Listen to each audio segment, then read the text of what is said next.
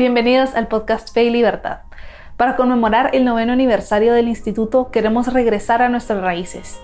Este es un episodio especial, parte de una serie de 10 capítulos en los que profundizaremos sobre los principios del IFIL, que son el cimiento y la guía de nuestro trabajo. Capítulo 4. El pecado es una realidad. Bienvenidos a un nuevo episodio del podcast Fe y Libertad. Hoy continuamos con nuestra miniserie en la que estamos explorando los principios del Instituto Fe y Libertad y hoy vamos a hablar sobre el cuarto principio, el pecado es una realidad. Y para hablar de él nos acompaña Karen Cancinos, ella es licenciada en Ciencias Políticas y cuenta con un posgrado en Economía Política de la Universidad Francisco Marroquín. Además es profesora en la Universidad Francisco Marroquín, en la Universidad del Istmo y en el Seminario Mayor de la Fraternidad Misionera de María. Es autora de múltiples artículos y además es miembro fundador del Instituto Fe y Libertad. Así que hoy tenemos un invitado de lujo. Gracias Karen por acompañarnos. Qué bueno tenerla de nuevo por aquí. Mariana, gracias a usted por invitarme. Me da muchísimo gusto. Pues Karen, hoy, hoy vamos a hablar de este principio del instituto y la primera pregunta que, que tuve yo cuando estaba preparando este, esta conversación con ustedes porque cree que es necesario aclarar que el pecado es una realidad. Mire, es necesario aclararlo, Mariana, porque vivimos en una época donde predomina el buenismo. Todos somos muy buenos, tomémonos de la mano, viva la paz, el hombre es bueno, en fin, eh, eh, nadie peca, igual todos nos vamos al cielo, al final todos nos vamos a salvar. Mire, has, ha notado incluso algo, ¿sabe? En las funerarias ¿eh? Eh, hay eso, capillas de homenaje. Le digo, cuando, claro, cuando alguien muere, eh, pues uno acompaña a sus deudos, ¿no? Pues yo misma he enterrado a mis padres y, y cuando uno pierde a un ser querido, pues aquilata, ¿verdad? Lo bueno que fue.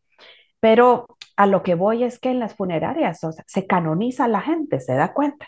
Yo les he dicho, ¿sabe? Les he dicho a mis hermanos y a mis amigos, por favor, el día que muera, ni se les vaya a ocurrir decir o que aparezca, y se lo encargo a usted también, oye Mariana, que aparezca ahí en, en, mi, en, mi, funeral homenaje a, no, recen por mi alma, soy una pecadora. ¿Mm? Eh, recen por mí. Y le ruego a mis amigos sacerdotes, ¿sabes? Se, los he dicho a algunos, por favor, oren por mí, ¿verdad? Ofrezca la misa por la intención de mi salvación. Es necesario aclararlo, eh, eh, Mariana, por esto del buenismo, ¿verdad? La verdad es que no somos ángeles de bondad. Eh, claro, tenemos el potencial para hacer el bien, para lo más elevado y para lo más sublime. Es verdad, ahí están los santos, ahí están los héroes. Pero también es verdad que tenemos el potencial para lo más depravado y lo más vil y lo más abyecto. Vea esas escenas, a mí me han perturbado mucho, pero, pero qué, tristeza, es una realidad, ¿verdad? De, esas chicas golpeadas, eh, eh, una chica con ensangrentado el pantalón en la entrepierna, saber cuántos hombres la habían agredido. Le estoy hablando del, del secuestro, ¿verdad?, de civiles en, cerca de la frontera con Gaza, luego niños, niños mutilados, ¿eh? ancianos bombardeados. Estaba oyendo, por ejemplo, que hay una iglesia, ¿sabe? Del Instituto del Verbo Encarnado en Gaza, y están los misioneros y, y, pues los cristianos en Gaza son una minoría y ahí están, hoy la iglesia pues es, es eh, techo, ¿verdad? Es, vivienda para los refugiados, muchos han perdido su casa eh, por completo y algunos otros pues están en tan malas condiciones sus viviendas que no pueden regresar. Bueno, en fin, le estoy diciendo todas estas cosas el pecado es una realidad. El, buenismo eh, lamentablemente predomina y creo que debemos sacudirnos la idea de que todos somos muy buenos y todos nos vamos a ir al cielo eh, y, los malos son los políticos o los malos son estos o son los otros. No, la verdad es que como decía San José María Escriba, yo usted, el que nos está escuchando, ¿eh? Todos somos capaces de los peores errores y de los más horrendos horrores. Eso decía San José María, yo soy capaz de, los, de las cosas más horrendas, de todos los errores y de todos los horrores, todos. Me parece entonces que, que, es bueno, ¿verdad? Que hablemos de, de este tema. Sí, creo que tiene razón. Y más adelante vamos a hablar un poquito sobre la actitud que debemos tener frente al pecado, eh, porque es cierto que debemos reconocer que somos capaces de, de, de hacer el mal, pero creo que también muchas personas huyen de, de reconocer que el pecado existe por el tema del, de la culpa, ¿verdad? Como que también somos propensos a hundirnos en nuestra miseria, por así decirlo, pero creo que podemos hablar de eso un poquito más adelante, eh, porque me gustaría hablar ahorita de la relación que existe entre la capacidad que tiene el hombre de, del intelecto, ¿verdad? Y, y, y el pecado, porque en el principio del instituto dice, los hombres no tenemos conocimiento perfecto de lo que ocurre a nuestro alrededor y solo podemos atenernos al aprendizaje frente al conocimiento disperso de factores, necesidades y procesos. Entonces, quería preguntarle si efectivamente esto se refiere justo a esa capacidad que tiene el hombre de, conocer y de razonar. Sí, Mariana, efectivamente. Eh, mire, en la Universidad Francisco Marroquín me, he especializado en la obra de Friedrich von Hayek. Eh, para quienes no lo conozcan de nuestros oyentes, es, eh, fue premio Nobel de Economía en el 74, pero él no era un economista, era sobre todo un estudioso del derecho, un jurista. Pero bueno, el premio Nobel de Economía se lo dieron por sus estudios sobre los órdenes espontáneos. Entonces, la epistemología hayekiana, es decir, su teoría del conocimiento, gira precisamente en torno a esta premisa. El conocimiento está disperso. El conocimiento no puede ser abarcado por una solamente, por muy brillante que sea, o por un grupo de mentes, por muy brillantes que sean. Eh, sobre todo, y bueno, y esto imagínense, su teoría del conocimiento la empieza a elaborar eh, a barruntar allá por los años 30 y la elabora hacia los años 60 en su obra Señera, los fundamentos de la libertad. Em, pero sale porque esto lo escribe, imagínense, hace pues 80, 60 años.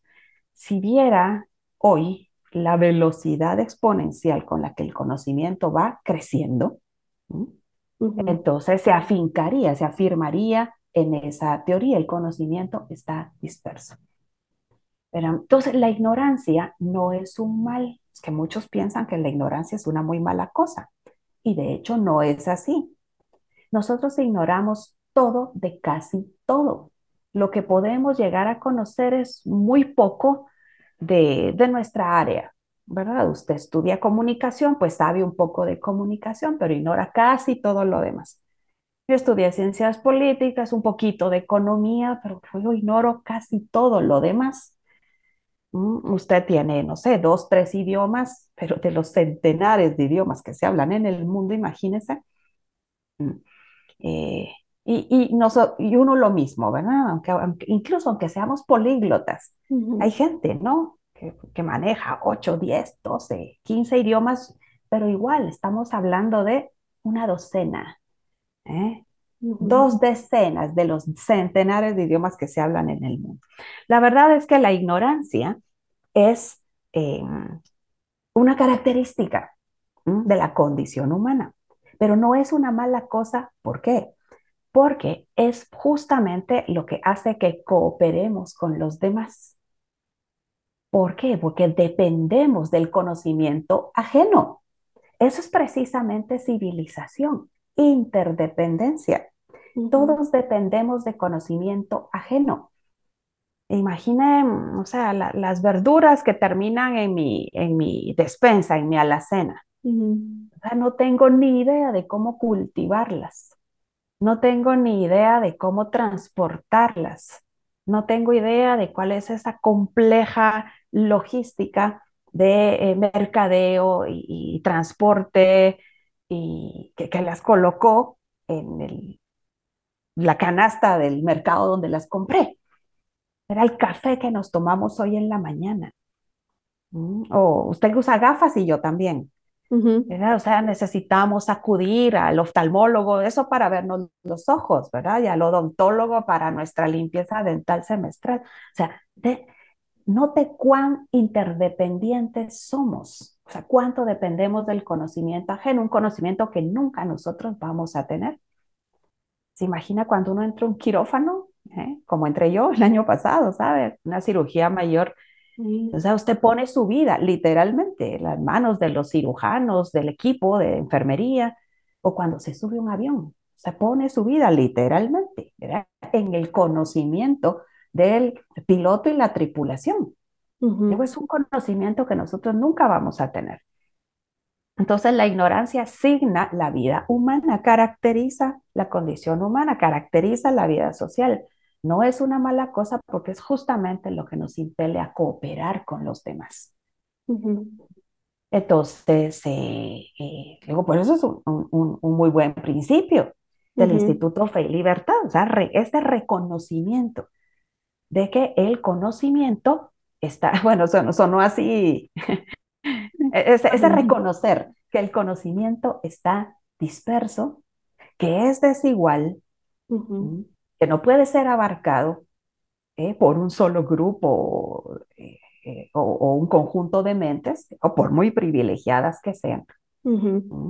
Y que la, la ignorancia es una condición de la vida humana que signa la vida en sociedad y que eso es lo que nos lleva a cooperar con los demás, a poner nuestro conocimiento, nuestra parcelita de conocimiento al servicio de otros para añadir valor a sus vidas y a depender de los otros, de su conocimiento, para que, que añade valor a la nuestra, conocimiento que nunca nosotros vamos a tener.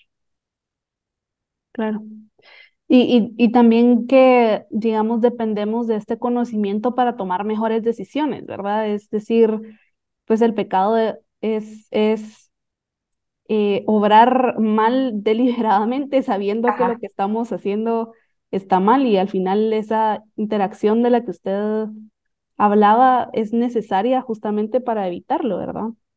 Justamente, porque con esto de que el conocimiento está disperso, no hablo solo de conocimiento especializado. Eh, po- por ejemplo, el conocimiento del científico o el conocimiento del, del artista profesional, del violinista, o el conocimiento, eh, ese sí- que Hayek le llamaba circunstancial, que es el conocimiento propio del comerciante, del empresario, el que detecta oportunidades de negocio, ocasiones de tiempo, ¿verdad? De lugar. No, hablo también de conocimiento práctico normativo, o sea, las reglas de recto comportamiento. Fíjese que para saber, por ejemplo, que hay líneas que yo no debo traspasar, para saber que hay conductas en las que no debo incurrir, luego ese, con, ese tipo de conocimiento, ese conocimiento normativo, para saber eso, no necesito ir a la escuela, eso se aprende en casa. ¿Mm? ¿verdad? Le digo, ¿y qué es el pecado sino lo que usted definía? ¿verdad? Muy bien, transgredir las normas de recto comportamiento, ir contra mi prójimo, adrede, ¿Mm? sabiendo que lo estoy dañando, sabiendo que estoy iniciando el uso de la fuerza, sabiendo que estoy eh, traspasando una línea que sé que no debería traspasar. Mire, porque, por ejemplo, eh, los asesinos, exceptuemos los casos, ¿sí? Exceptuemos los casos en que hay, digamos, una grave enfermedad mental, una psicopatía, ¿verdad? Pero, o sea, la mayor parte de los delincuentes, de los asesinos, de los que extorsionan al prójimo, que asaltan al prójimo, en fin, eh, están en plena posesión de sus facultades mentales y saben que lo que hacen está mal, lo saben. ¿Cómo lo saben? ¿Es que han estudiado derecho han leído el Código Penal? No. Pueden ser analfabetas funcionales incluso, pero tienen ese conocimiento que tenemos todos en virtud de nuestra racionalidad, ese conocimiento normativo, ese sentido ético. Usted sabe, la rama de la filosofía, la ética que estudia nuestros mores, nuestros hábitos. Y al ser racionales tenemos ese sentido ético. Entonces, Digo, porque un asaltante está nervioso cuando eh, asalta a alguien en la calle y le quita el auto, o la cartera o la billetera o qué sé yo. Está muy nervioso porque sabe que lo que está haciendo está mal. ¿Mm? Lo sabe. O porque, digamos, esos tratos espurios así de, eh, de, corruptela o de, o, o de robo de cuello blanco nunca se hacen a la de cara al público, con, convocando conferencias de prensa. ¿no? ¿Por qué? Porque está mal, está mal. Y lo saben, lo sabemos. ¿Mm? Pues eh, ahí está, o sea, digamos, el conocimiento está disperso. Y en este caso, el conocimiento normativo, práctico normativo, ese es universal. Digo, con la sola excepción de graves enfermedades mentales, ¿verdad? Pero, pero es la excepción, digo, no es lo, no es lo habitual. O sea, todos sabemos, como dice la gente, ¿verdad? Corrientemente, o sea, que está bien y que está mal. Claro. Y el principio del instituto también hace esta relación entre el conocimiento, el pecado y la libertad, y, vincula eh, la libertad con el conocimiento también porque creemos que en un espacio en el que, o en una situación en la que haya menos eh, libertad, por ejemplo, de, ¿verdad? De, pensar, de conocer, de interactuar. También nuestras elecciones no es posible que estén, digamos, sean, sean menos, que estén menos orientadas o que haya menos conocimiento de lo que uno está, de lo que es bueno y es malo. No sé si, si me expliqué bien. Sí, sí, sí, sí. Fíjese que Mire, el pecado es una realidad, decíamos hace un rato, pero es una realidad estrictamente, privativamente humana. En el reino animal no hay pecado, eh, tampoco hay santidad, tampoco hay heroísmo. ¿eh? ¿Por qué? Porque los animalitos son irracionales. Digo animalitos con cariño porque a mí me gustan mucho, yo supongo que a usted también. ¿Verdad? Mire, los monos, los ositos, los perritos, son un encanto. A mí me gustan mucho los mamíferos, reptiles e insectos, no.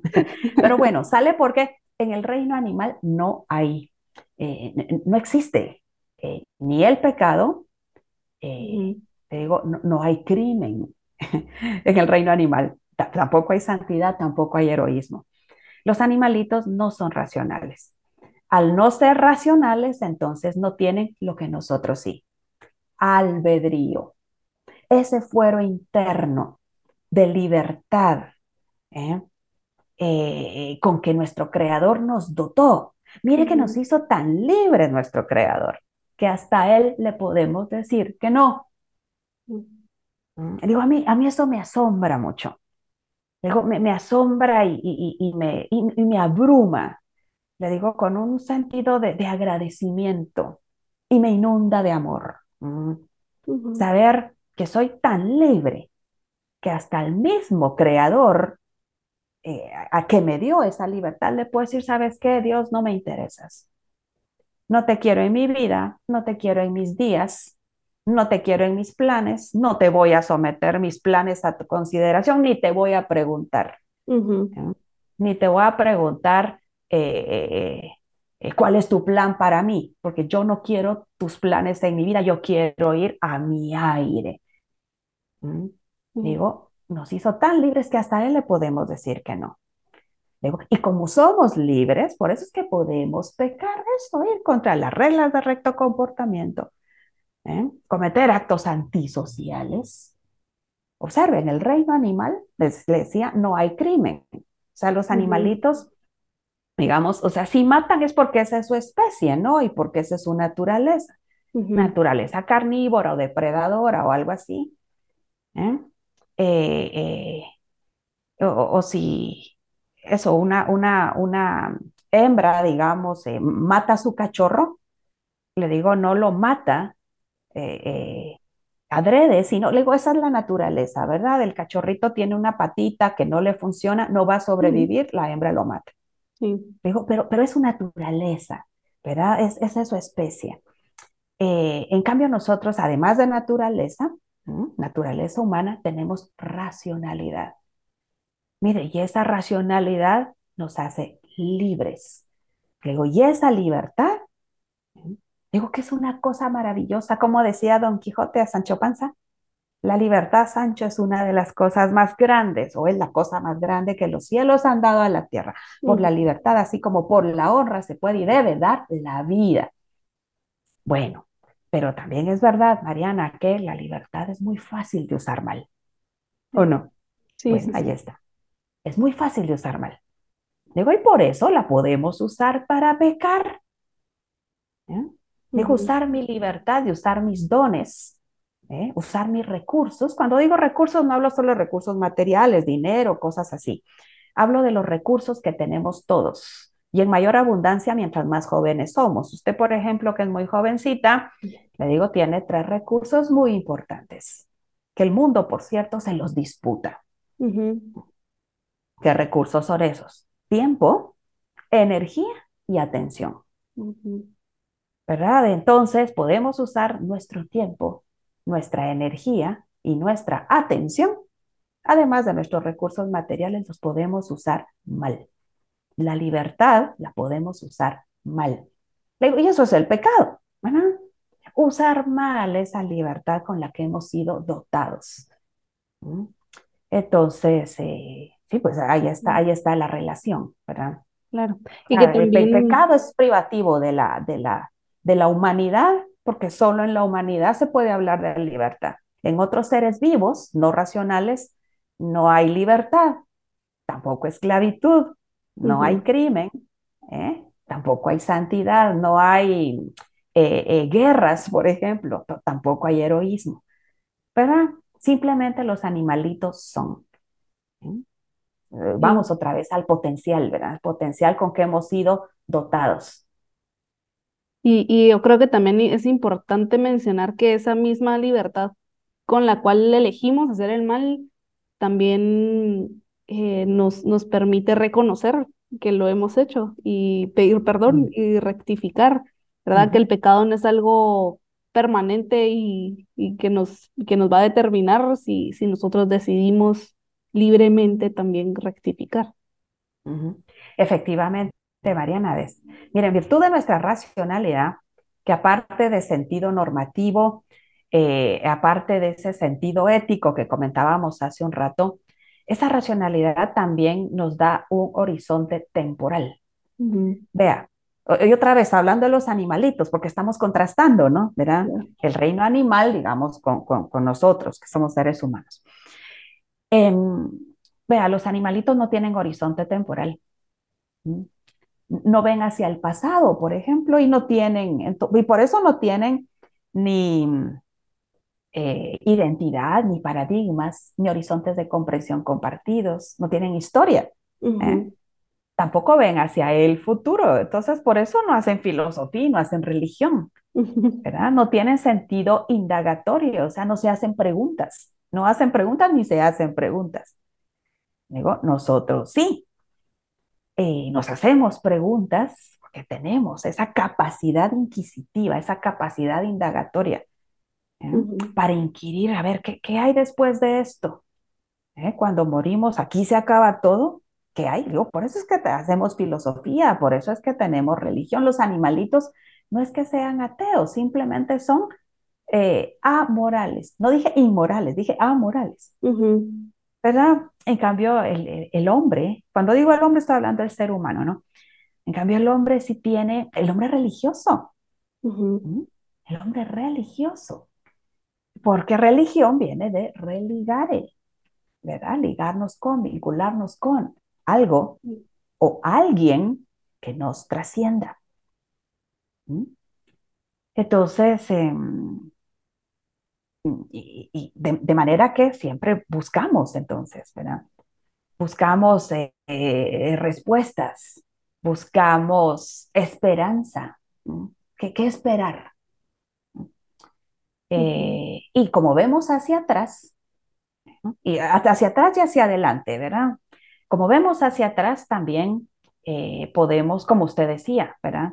Reconocer con ese conocimiento que tenemos, ese conocimiento normativo que tenemos, podemos reconocer cuando lo hemos hecho mal.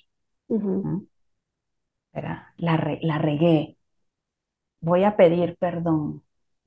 eh, voy a ofrecer disculpas, ¿eh?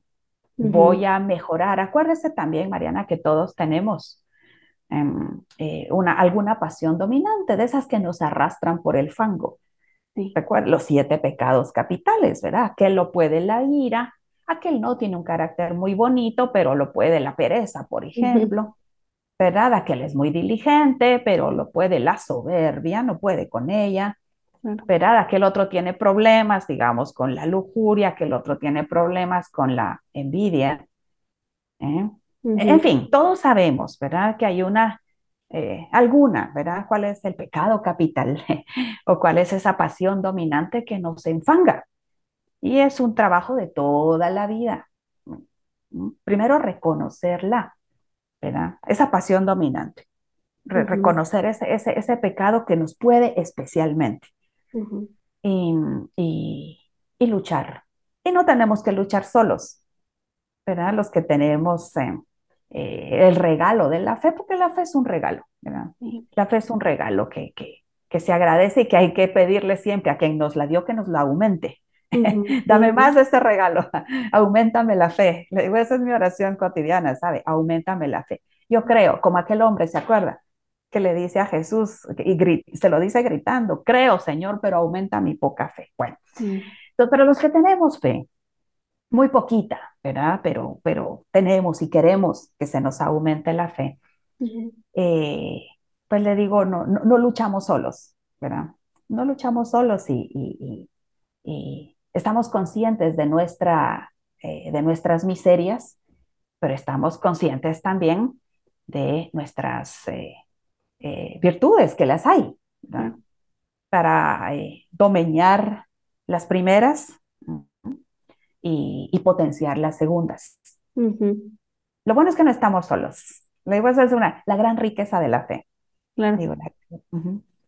Yo creo que ahorita acaba de resumir muy bien eh, la próxima pregunta que le iba a hacer, ¿verdad? De la actitud que debemos tener frente al pecado. Y usted mencionaba, por ejemplo, la humildad de reconocer nuestras faltas y también reconocer las virtudes y dones que tenemos y saber que no estamos solos y pedirle fe, eh, pues, a Dios para, para, para seguir adelante y, y ser firmes frente a, estas situaciones en las que uno tiene esa, ¿verdad? La capacidad de, de decidir y, elegir el bien.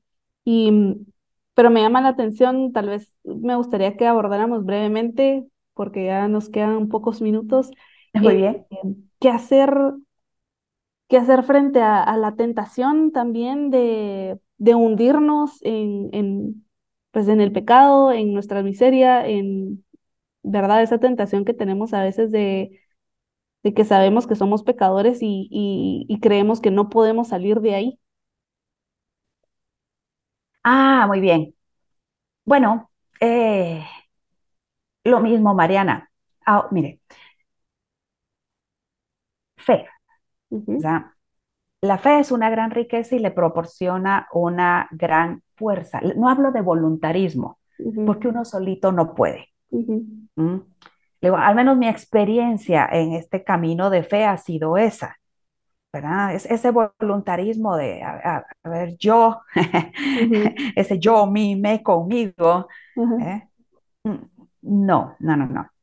Por eso la fe es una gran riqueza, porque eh, hay quien, hay quien, y quien con mayúscula, ¿verdad? Hay quien nos tienda la mano, ¿eh? o incluso nos lleva en brazos, hay épocas a veces muy duras, un salmo precioso. Recoge, Señor, mis lágrimas en tu odre, ¿verdad? Y hay otro que dice, bajo tus alas me refugio mientras pasa la calamidad. ¿Mm? Luego hay épocas muy duras, ya sea en la vida personal, en la vida individual o, digamos en la vida societaria, ¿verdad? Como ahora la turbulencia que estamos viviendo, por ejemplo, ¿verdad? A nivel nacional, a nivel mundial también, ¿verdad? Dos guerras en dos frentes, en fin. Luego, hay razones para el desasosiego, hay razones para la incertidumbre, incertidumbre que, que intranquiliza, ¿verdad? Pero, eh, entonces, creemos, mm, pero rogamos que se nos aumente la fe. Le digo, eso, Mariana, se hace en oración. Le digo, y alguien dice, tal vez yo no sé orar. Bueno, yo tampoco, pero decía mi queridísima Santa Edith Stein eh, que ya, que no, ella siguiendo a San Agustín, ¿eh? porque fue San Agustín el primero que dijo, querer orar ya es oración. ¿Mm?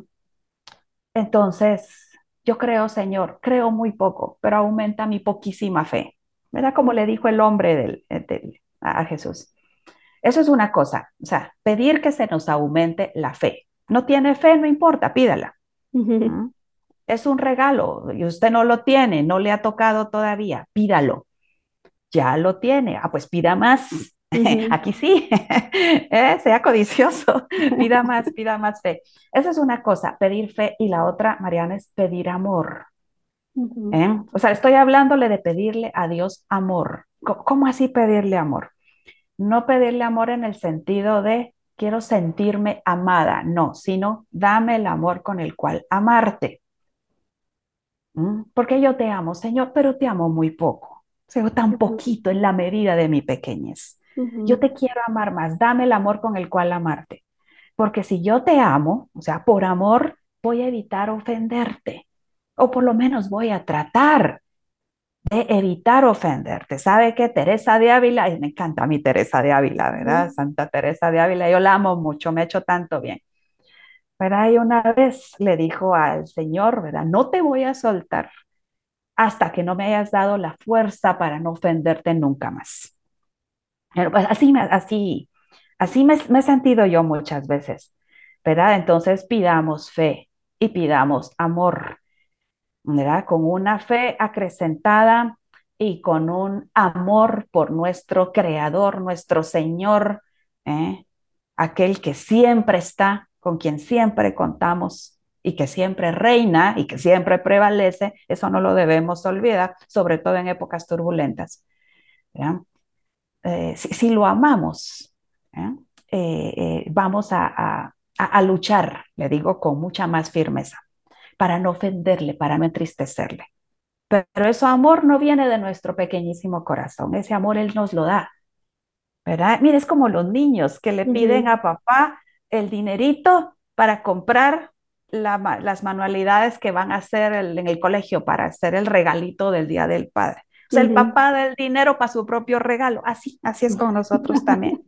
Pida fe, pida amor. ¿Verdad? Pida fe y pida amor. Y así eh, eh, eh eh, luego son yelmo y coraza contra el pecado, contra nuestra pequeñez, contra nuestra propia debilidad. Buenísimo, buenísimos consejos, Karen, muchas gracias. Pues ya nos queda solamente una pregunta y un par de minutos. Em, A ver. Así que, Karen, ¿por qué este principio, el pecado es una realidad, es un principio del Instituto Fe y Libertad? Bueno, porque nosotros, en tanto gente de fe, ¿verdad? Cristianos, judíos, no sé si en el instituto hay hermanos musulmanes, no lo sé. Todavía Pero bueno, los creyentes. Los creyentes em, tenemos eh, una antropología, eh, o sea, nos reconocemos criaturas no reconocemos hijos. Somos criaturas todos de Dios, ¿verdad? Pero eh, los creyentes a quienes se nos ha dado ese regalo de la fe que comentábamos, además de criaturas, somos también hijos. Entonces, reconocemos eh, la realidad de nuestra condición humana. Tenemos una antropología correcta, correcta en el sentido de que lee la realidad tal cual es. Entonces, al leer la realidad tal cual es, sabemos cuál es nuestra condición. ¿Mm? Miserables pecadores, sí, pero no solo eso. ¿eh? Hijos de Dios también.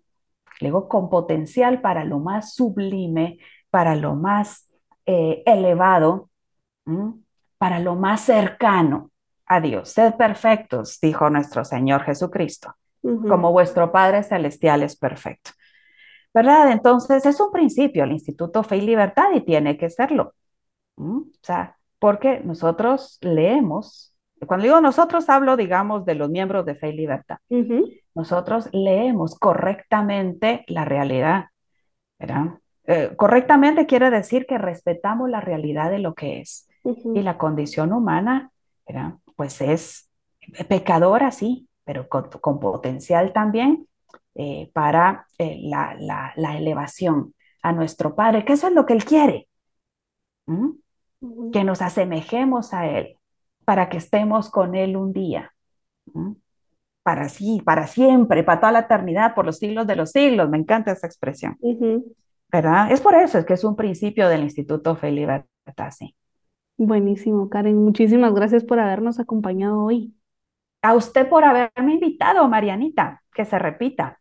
Sí, así será ya, vamos a ver si le invitamos al, para el próximo para el próximo principio que ya se nos adelantó un poco, justamente vamos a hablar de la persona es libre, responsable y social por naturaleza, que Ay, sale la siguiente semana.